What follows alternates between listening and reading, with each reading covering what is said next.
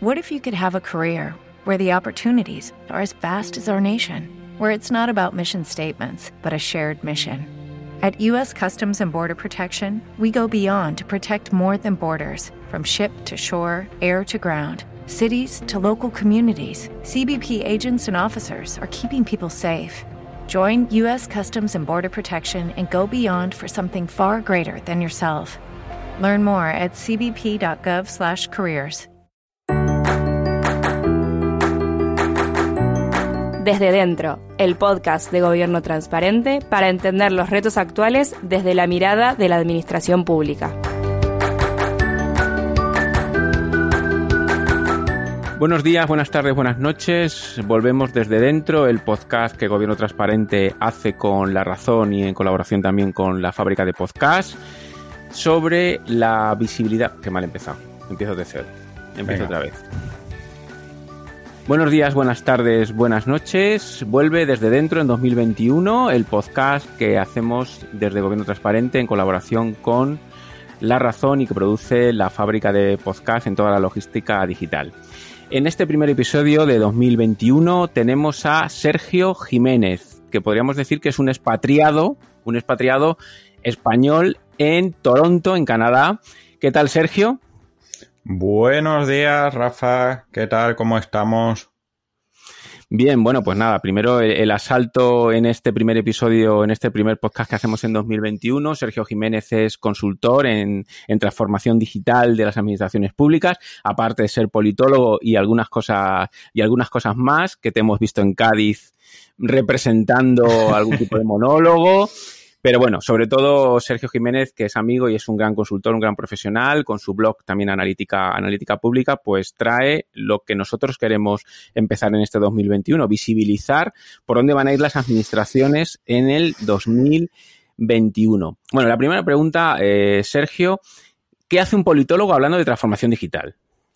Uh, bueno, pues básicamente agarrarse a lo que le interesa, ¿no? Y pegarse a a un poco lo que es la actualidad. Yo cuando estaba haciendo la tesis doctoral eh, empecé estudiando temas de municipalismo, pero era principio de los años 2000 cuando se empezaba a hablar de, gobierno electrónico y, encontré que era más, más entretenido, más divertido eh, vivir pegado al futuro que estábamos construyendo entonces y que seguimos con ello, ¿no?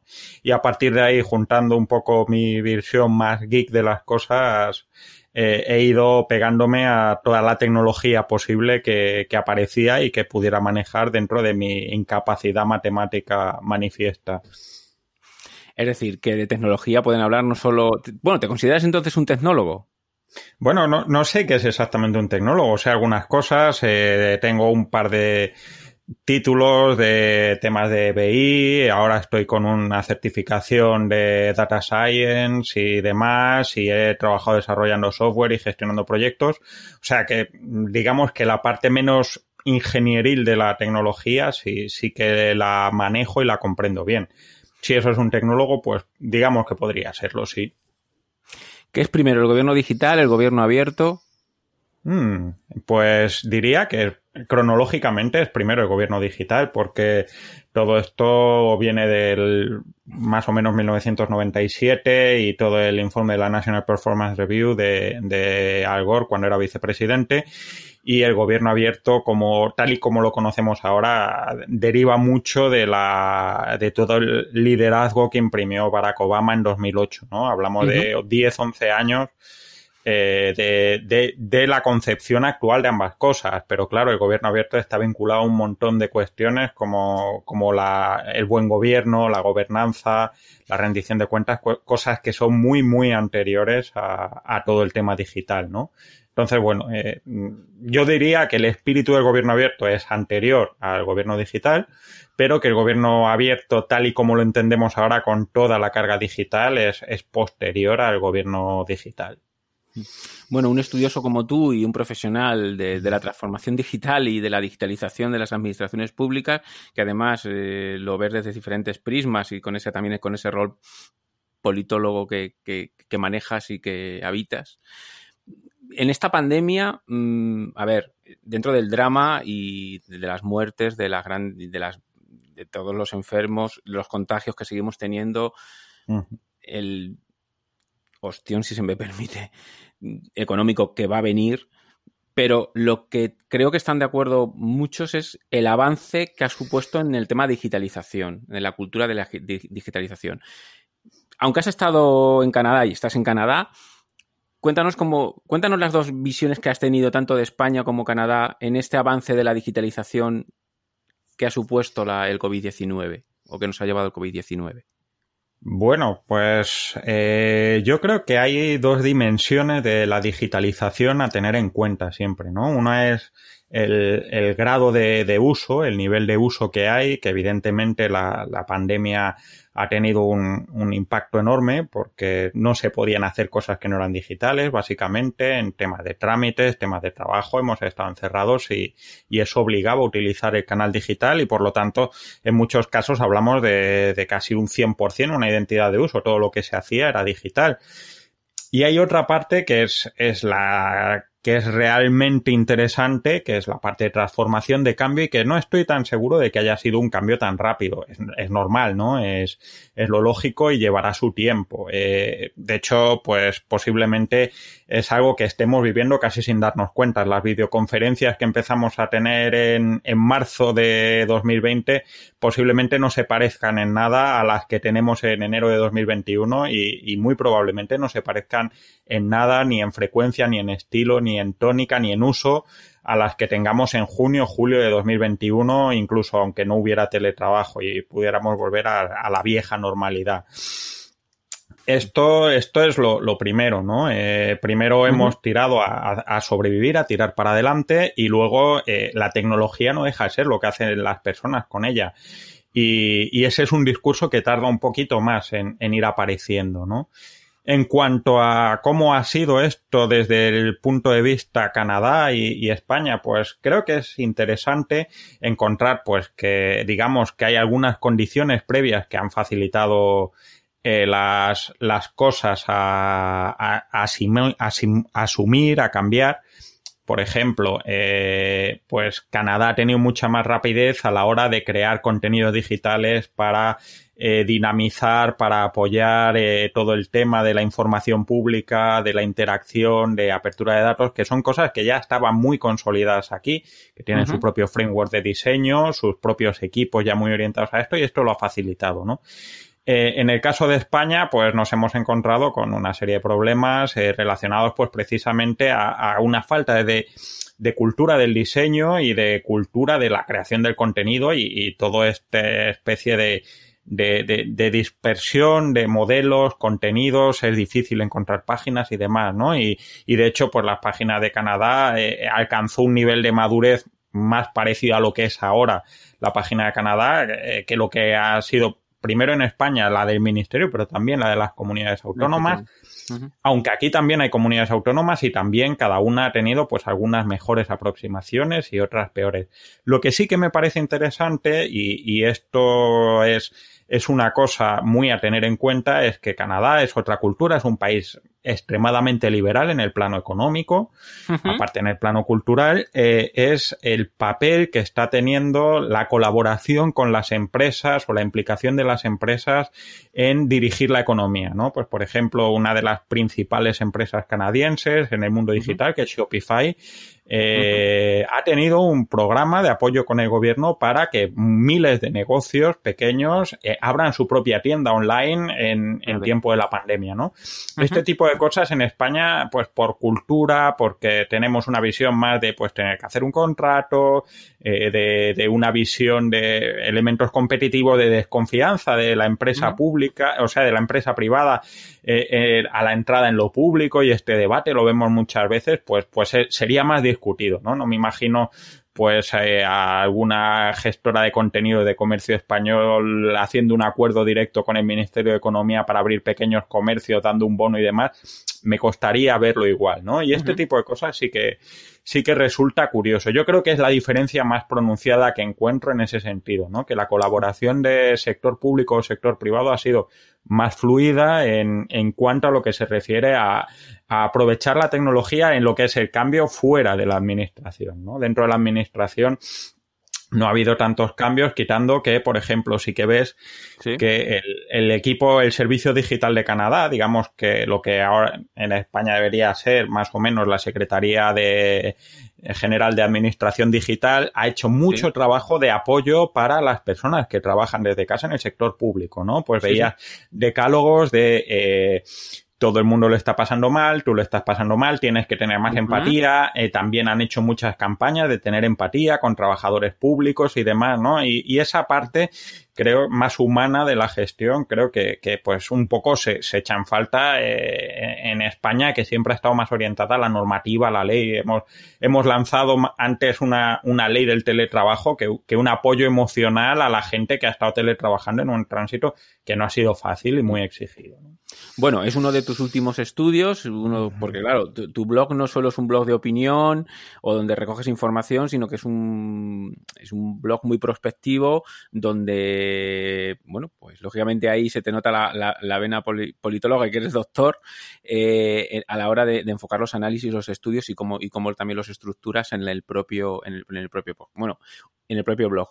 El último post es sobre el tema de teletrabajo, ¿no? Bueno, nosotros dedicamos un dedicamos el primer nuestro primer mes de desde dentro desde dentro podcast al teletrabajo tuvimos también algunas entrevistas eh, bueno también con Enrique con Enrique Dar con Víctor y, diferentes colaboradores en el programa Coral.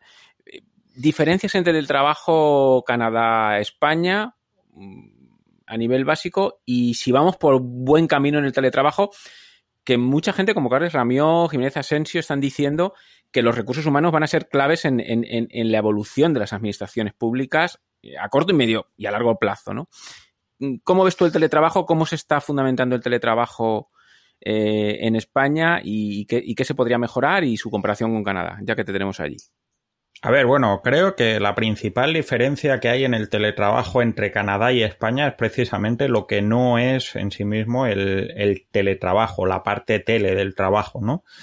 Porque eh, Canadá es un país mucho más orientado a, a la cultura de los objetivos, de la rendición de cuentas, de eh, es un país, por ejemplo, con menos cultura presencialista, por así decirlo, ¿no? Pues tiene una, una, una, orientación menos procedimental de la que tiene España, ¿no? Y eso se, se nota a la hora de teletrabajar. Es mucho más fácil teletrabajar cuando sabes qué tienes que hacer y sobre qué se te va a medir que eh, cuando has basado mm, parte de la satisfacción de tus superiores, como es el caso de España, en estar las horas que tienes que estar, tengas o no tengas nada que hacer y demás, ¿no? Y eso, eso se acaba trasladando a, a esta orientación. Yo creo que es la principal cuestión en la que nos hemos encontrado, aparte de, eh, bueno, eh, condiciones relacionadas a, a, la vivienda y demás, ¿no? Eh, Canadá es un país grande, de, poco densamente poblado y demás, las casas son grandes. Creo que hay una parte importante de problemas de teletrabajo que, que no hay tan, no tan generalizados como en España. Aquí, pues una casa es grande, tú tienes espacio, tienes más o menos luz y uh -huh. me costaría pensar que, que esos problemas mmm, que se pueden dar en España sobre movilidad de las personas dentro de las casas se, mm. se, se dieran aquí de manera tan generalizada, ¿no? Dicho esto, eh, bueno, eh, eh, eh, ¿qué se está haciendo en España, bien o mal? Pues yo creo que, que en España eh, tenemos este pequeño gran problema de que nos, nos hemos lanzado a, a, lo que es necesario por cómo funcionan sí. nuestras administraciones, de hacer una normativa y una serie de condiciones, pero eh, que primero el parón que hubo después de, de la aprobación del EBEP se, se ha notado sí. porque muchos de los instrumentos del EBEP, incluido el teletrabajo, sí. eh, se pararon a raíz de la crisis de 2008 y, y creo que si los hubiéramos desarrollado en su momento esto habría sido una transición mucho más fácil y esto es una cosa que, que, yo tengo medio en el estudio, ¿no? Donde ha habido algo de cultura de teletrabajo, la cosa ha funcionado mucho mejor y ha sido mucho menos doloroso como, como era de esperar, ¿no? Estaban más preparados y... en marzo para, para lo que ha pasado, claro.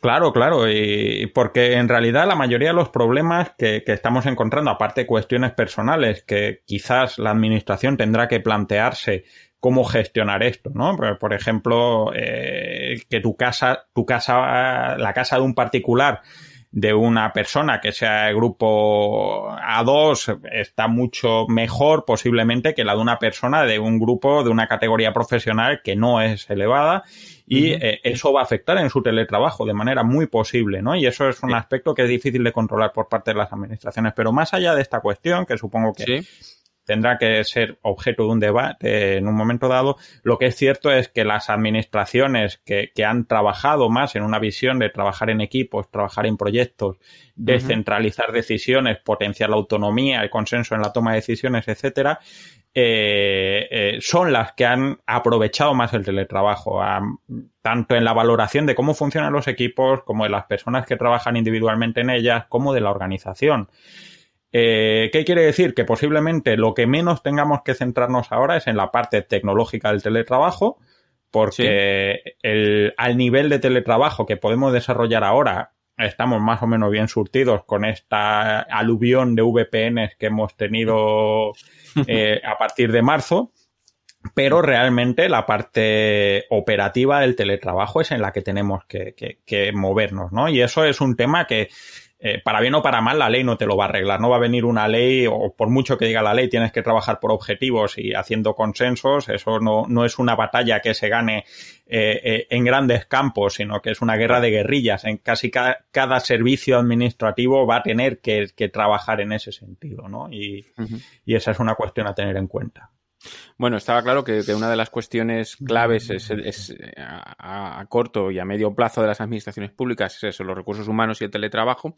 Pero ¿qué otras, qué otras tendencias crees que van a ser fundamentales en este 2021 y próximos años para las administraciones públicas en la parte más digital, de servicios, productos, si se puede hablar de productos de las administraciones públicas? ¿Cuáles son? A ver, haznos de Cassandra o de Casandro. Bueno, vamos a ver. Eh, vamos a decir que hay cosas que, que estoy seguro de que van a ser eh, cosas que creo que, que, puede que sean y cosas que me gustaría que pasaran, pero que veo muy poco probable que pasen en el futuro próximo. Cosas que van a ser seguro. Eres como Borja Colón ayer en su tweet con el, con el, con de su cumpleaños, ¿no? De cosas lo que quería, lo que pedía. sí, más o menos, más o menos, ¿no? Porque en, en, realidad creo que, que por un lado la necesidad nos va a llevar por un lado y, y, por otro, las administraciones podrían aprovechar una serie de cosas que no creo que van a aprovechar por propia mentalidad. En primer lugar, eh, lo que va a ser es, primero, eh, todo este tema de tecnologías relativas con el teletrabajo, consolidándose, todo el tema de VPN, de conexión, de servicios, de, de eh, infraestructura. Quien no la haya tenido ya, pues tendrá que implantarla, expedientes digitales y todas estas historias eh, incluido también equipación eh, y accesos a Internet. Hay gente que posiblemente no habrá podido acceder a Internet y trabajar de manera efectiva y eso es, es, es lo más urgente y lo más prioritario. Otra cosa que creo que, que, que va a pasar con bastante seguridad también porque es por donde ha apuntado la Secretaría de, de, Estado de Agenda Digital y demás, es la unificación de los datos, ¿no? Hemos tenido un problema enorme en España con el baile de datos, no de datos, sino de modelos de datos entre comunidades autónomas, en el gobierno, a lo largo del tiempo, en, dentro de las propias instituciones. Cambian de modelo de medir, de, cambian de cómo consideramos un positivo, cómo consideramos un test. Todo eso ha evidenciado un problema. España ha corrido lo estamos viendo con las vacunas, que hemos tenido unos días donde ha habido, donde ha habido una especie de, de, apagón, no sabíamos, hasta que la gente ha protestado y dicho, eh, si lo están sabiendo en, en Reino Unido, en Francia, ¿por qué no sabemos nosotros? Claro, pero es que encima ya no es solo que, que, no haya publicación de datos, que ya es un problema, sino que cuando se han publicado no tenemos una unidad. España se, se, ha lanzado como un discípulo muy fiel de la Unión Europea, de la Comisión Europea, a abrir datos de una manera loca, pero cada uno abre datos como le ha dado la gana. Y, y yo, pues, eh, en la experiencia que tengo de manejar datos, eso es una tortura, es, es insoportable y es poco funcional. Y es algo con lo que vamos a tener que trabajar porque la gente no lo entiende y porque al final eh, la comunicación que no controlan las administraciones la va a controlar cualquier otro, ¿no? Y puede ser lo mismo eh, alguien que haga, pues, este, este hombre que hace lo de los contratos de Cantabria, que me parece un trabajo sí, estupendo. Sí, es un crack el tío, sí. Exactamente. O puede ser un tipo de los del gorro de, de papel albal en la cabeza, eh, quien controle esa información y, y es un problema, ¿no? Y eso es una cosa que creo que vamos a ir trabajando en más claridad, más transparencia, más unificación de datos. Yo tengo cierta confianza en que cuando haya una oficina del dato de la AGE eso vaya generando algo y luego ya eh, a ver si las distensiones políticas y las tensiones políticas habituales de España pueden facilitar que eh, se vayan unificando modelos y que no porque mm, el color del partido que me gobierna eh, vayamos a tener tal. Eh, cosas que es probable que, pasen eh, este año en las administraciones, eh, pues también esto, mejoras de, gestión, de monitorización a corto medio plazo, la evolución del 5G, la entrada del 5G y, y, de la mejora de los cómputos de datos cada vez más va a aumentar a medio largo plazo todo el tema de smart cities, de Internet de las cosas, de, todas estas cuestiones que, es una tecnología, esto, la administración ha sido eh, muy liderada, no voy a decir si positiva o negativamente, por los vendedores de software, ¿no? Eh, estábamos con Smart Cities a finales de la década pasada, 2007, 2008, estábamos ya hablando de Smart Cities, IBM estaba hablando de Smart Cities, Microsoft estaba hablando de Smart Cities y, ese trabajo se ha cristalizado en una cantidad de ofertas de Smart Cities muy grande, pues ahora imagínate Smart Cities con más capacidad de, proceso de datos, con más velocidad de red, con más dispositivos inteligentes. Conforme vaya creciendo eso, los vendedores de software van, van a meter esto a piñón y, es algo que, además evidencia, pues tú fíjate, eh, lo que hubiera sido, eh, lo que ha sido nada más que radar COVID, incluso sin funcionar, pues imagínate si empezamos a generalizar eh, todos estos temas de, posicionamiento, de control, afluencia, etcétera, etcétera, y más en un tiempo de preocupación por, por la pandemia, incluso cuando haya terminado. Mm. ¿Y qué es lo que me gustaría que pasara, que no creo que vaya a pasar? Pues eh, creo que las administraciones públicas tendrían que empezar a pensar en Big Data y en inteligencia artificial de manera serializada, ¿no? Eh, y no hablando necesariamente de proyectos grandes. creo que ahora mismo para eso necesitamos esto que hemos hablado de datos unificados y ordenados y, clasificados, que es una cosa, pero por otro lado, eh, ganas o, una visión de qué podemos hacer con los datos y cambiar la visión de la información que hay en las administraciones públicas, de que cada sitio tiene lo suyo y cada expediente lleva su cosa y luego eh, tenemos que tirar de servicios planos y demás creo que tendríamos que empezar a, hacer estructuras mucho más ágiles de compartir datos y demás para implantar inteligencia artificial. Eh, y eso es algo que yo creo que, podría aprovecharse con todo el tema de los fondos de resiliencia, pero que no estoy tan seguro que vaya a pasar en un futuro próximo porque es un cambio de paradigma de, gestión de datos, de información y de gobierno. Y de visión. Enorme. Es, es, es, una barbaridad y no sé yo si eso acabará pasando en cinco o seis años. Ojalá sea así porque creo que el potencial es enorme. Claro, es que sembrar esa semilla mm, podría haber muchos brotes verdes, a lo mejor no muy a corto plazo, pero sí a medio y largo, que te puede cambiar una, no digo que cambie una sociedad, pero una forma también de, de poder enfrentarse a la administración pública en el buen sentido y de lo que la administración pública, que tiene un gran poder, y más en España, en esta administración continental que tenemos, donde no solo tiene el poder de sus datos, sino del poder de muchas empresas, tercer sector, particulares, que trabajan con la administración y que pueden ofrecer sus datos. Estoy hablando de cualquier ayuntamiento pequeño o grande. Si la cantidad de datos que puede poner a disposición de la sociedad son, son, es increíble. Oye, tenemos una, una pregunta, porque le he hecho una trampa a nuestro compañero Anchón Gallego de Ibatus. Digo, voy a estar con Sergio a ver qué.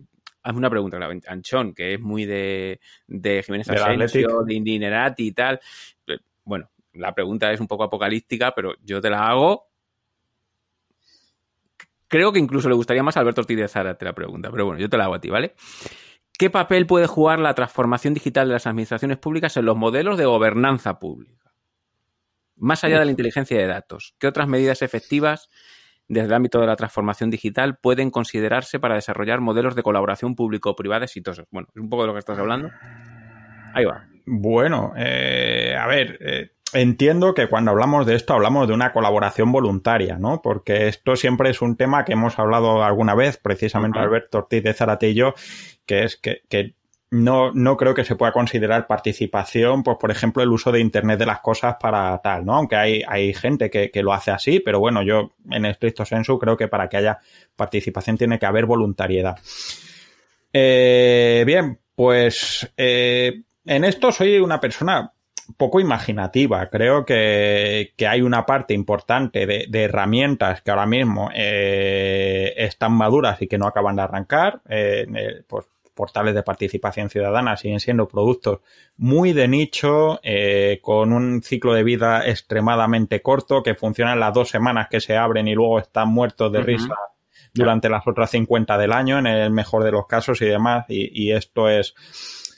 ¿Qué se puede hacer? Pues se puede trabajar eh, buscando esa zona tan peligrosa de utilizar eh, datos, inteligencia y demás para favorecer esa participación, ¿no? Eh, digamos que esta cosa tan, tan nefasta y tan horrible que, hace eh, Facebook, por ejemplo, de saber exactamente ante qué estímulo y ante qué tipo de publicación nos enganchamos más generalmente porque estamos muy ofendidos, utilizar ese tipo de filosofías, buscar ese tipo de engagement para buscar ese tipo de dirección de, de la sociedad dentro de que es, es, complicadilla en el sentido de que también hay parte de la sociedad que, que, está en zonas de sombra de datos que no van a aparecer fácilmente y que por tanto se pueden uh -huh. ser excluidas, ¿no? Y, y, ese es un riesgo muy importante en el tema digital. Entonces, yo realmente creo que, que el, el, gran desafío de la apertura de, de la participación y de la gobernanza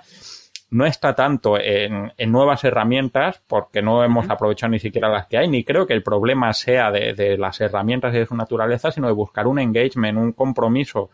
Eh, temas que hagan que la ciudadanía se comprometa, ¿no? Eh, ahora mismo es más fácil comprometerte hablando de cosas públicas eh, con cualquier mm, fulano o persona de, de, Twitter que con cualquier administración pública. Y eso es claro. un capital que las administraciones no, no, no están sabiendo gestionar y porque también en parte aparte porque no sepan, porque suscita algunos problemas éticos que tendremos que ir descubriendo si los vamos explotando, si no, no, no creo que podamos aprenderlos ni, ni apreciarlos pero desde luego hay que, hay que atreverse.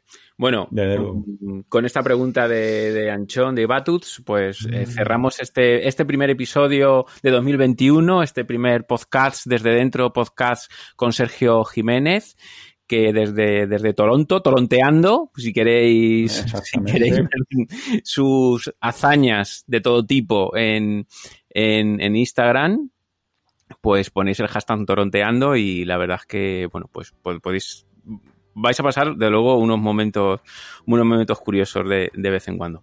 Sergio. Podéis aprovechar para quitar nieve, que es una cosa que parece que ahora es útil en España. Bueno, claro. Si la nieve que ha caído aquí hoy aquí en Ciudad Real ha sido nada comparado con la que con la que con la que puedes tener tú. Pero yo tengo excusa. Tienes excusa. Oye, muchas gracias, Sergio. Y, y nada, pues eh, seguimos en contacto. Muchas ganas también de, de vernos en algún Novagov, CENIS, CIT, alguno de los, de los eventos y saraos que, que siempre que, que, coincidimos estos últimos años. Y, y nada, pues un abrazo para ti y para todos los tuyos. Un abrazo, Rafa. Muchísimas gracias.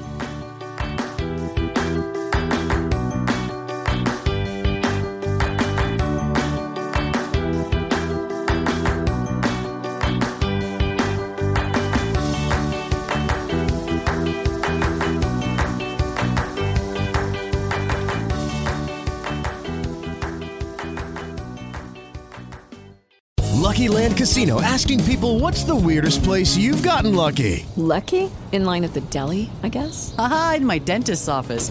More than once, actually. Do I have to say? Yes, you do. In the car before my kids' PTA meeting. Really? Yes. Excuse me, what's the weirdest place you've gotten lucky? I never win and tell. Well, there you have it. You can get lucky anywhere playing at LuckyLandSlots.com. Play for free right now. Are you feeling lucky? No purchase necessary. Void where prohibited by law. 18 plus. Terms and conditions apply. See website for details.